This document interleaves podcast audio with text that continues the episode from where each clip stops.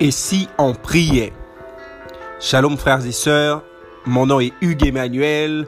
Euh, voici notre ministère. Et si on priait, un ministère ancré dans la prière, en intercession, orienté à édifier et à ramener le peuple de Dieu vers le Christ et à évangéliser au travers de nos podcasts, de nos prières, car ceci est la vision de Dieu. Et si on priait?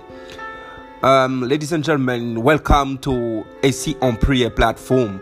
Uh, currently, we are sharing words, we are sharing prayers, we are sharing uh, good time uh, together, talking about the Bible, talking about the gospel, how Jesus Christ is doing things, and how you can change your life with the prayer, and that the thing that we are doing in this so we want to share to with you uh, maybe next day uh, a word, and you have to be tuned. Stay tuned.